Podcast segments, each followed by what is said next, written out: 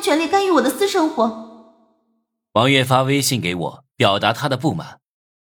他难得遇到一个自己真正喜欢的人，却被我搅和了。看来你还是没搞清楚自己的身份啊！我再跟你说一遍，你是我的奴隶，懂了吗？王月、王磊都只是我的玩物。我心情好的话，还能把他们当做朋友看待；心情不好的话，哼。之后，我命令王月可以和易子阳单独出去玩。但是不能做出过分亲密的事。跟王月聊完微信，陈思涵给我打来了电话，问我任务怎么样了。我完成了呀。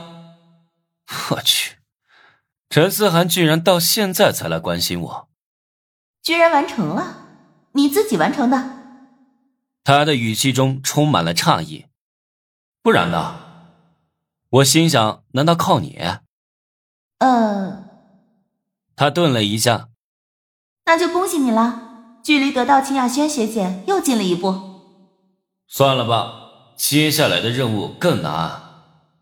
陈思涵没帮得上我，我不会怪他，他尽力了，总不能真的什么事儿都指望他。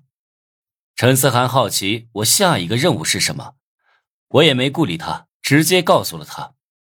我有办法帮你，工会里一个成员曾经做过相同的任务。等我回学校了再说。他不在学校，目前是在其他的城市，和一些高级玩家聚在一起追查杀了林震天的凶手。听到林震天的名字，我心里一哆嗦。看来风行靴和福不福项链要藏好，尤其是福不福项链，辨识度太高。我去饰品店买了一个银质金属小框，把福字套在里面，将它盖住。进入工会。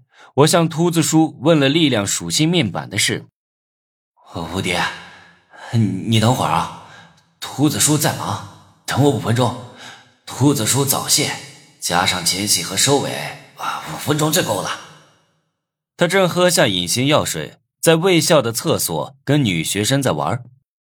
秃子叔，你给我开直播呗，让我见识见识。我没有胆子强上女人，怕被抓进警察局。他很豪爽，给我开放了直播权限。只见我的手机屏幕闪烁了一下，然后我就看到了厕所里一个穿着校服的女生。她身高在一米五左右，扎着两个辫子，身材匀称，是个发育良好的萝莉，估摸着最多也就十五岁。